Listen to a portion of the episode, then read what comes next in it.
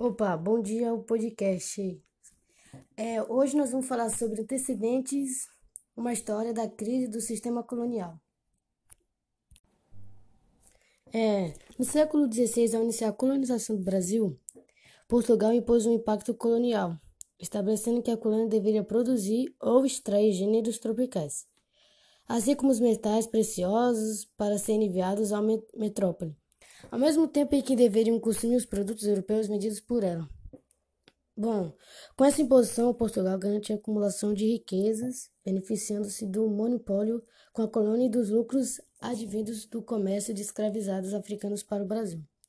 Para a colônia, o pacto colonial significava a impossibilidade de produção de mercadorias que correspondessem com produtos portugueses, impedindo o desenvolvimento de um mercado interno sólido. Durante o século XVII, iniciaram-se as primeiras manifestações contra a metrópole, dando origem a movimentos nativistas que inicialmente procuravam garantir a liberdade do comércio e o fim do monopólios. Bom, a partir da segunda metade do século XVIII, os movimentos de contestação ganharam novos impulsos, favorecendo-os pelas transformações que o mundo sofria por conta das ideias iluministas da Revolução Francesa e o mundo sofreu por conta dessas ideias iluministas. Bom, na Europa, essas transformações ideológicas, políticas e tecnológicas fortaleceram principalmente as populações urbanas e acabaram por derrubar, em alguns países, o antigo regime. O contato com comerciantes e viajantes europeus, bem como com os estudantes que iam à Europa completar seus estudos, proporcionavam a chegada das ideias liberais à Américas, a quais se expandiam rapidamente. Somando a isso, no Brasil, a crise da mineração e a decadência econômica do Nordeste deram origem aos primeiros movimentos emancipanistas. A luta das três colônias inglesas contra a Inglaterra, a maior potência da época, ao sucesso alcançado pelos estadunidenses motivaram o surgimento de focos revolucionários em todo o território americano incluindo o Brasil. No Brasil, esses movimentos inspiraram as tentativas de independências políticas, gravando a crise do sistema colonial.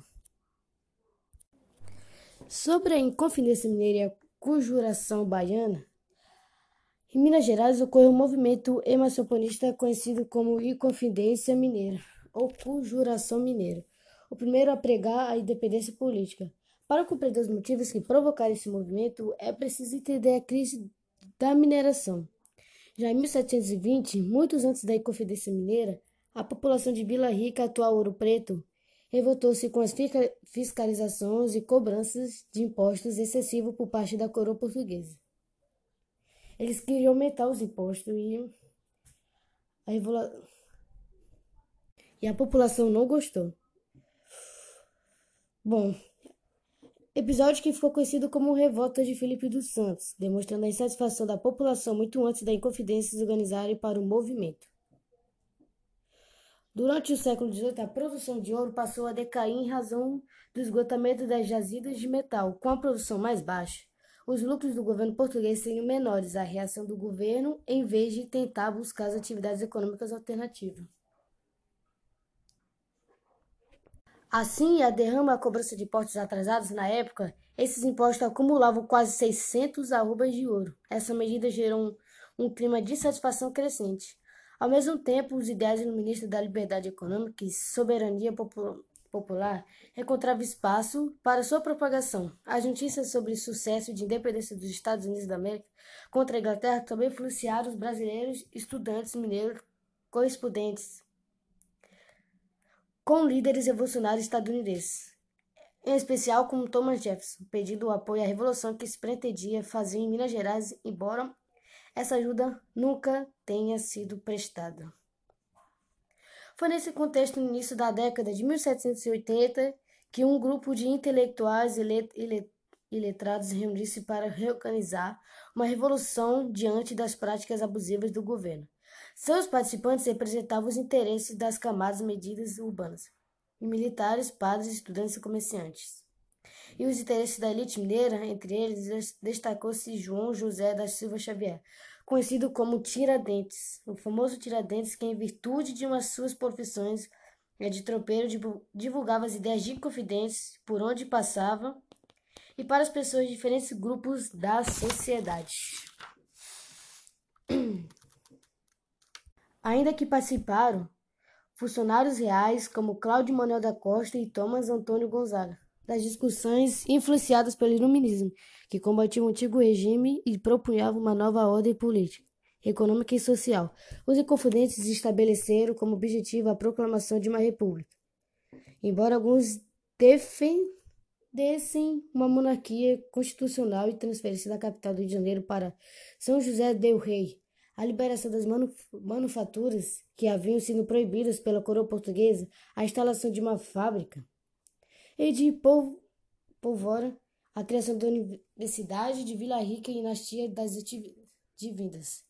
Segundo os planos, a revolução iria estourar no dia da derrama. No entanto, o movimento não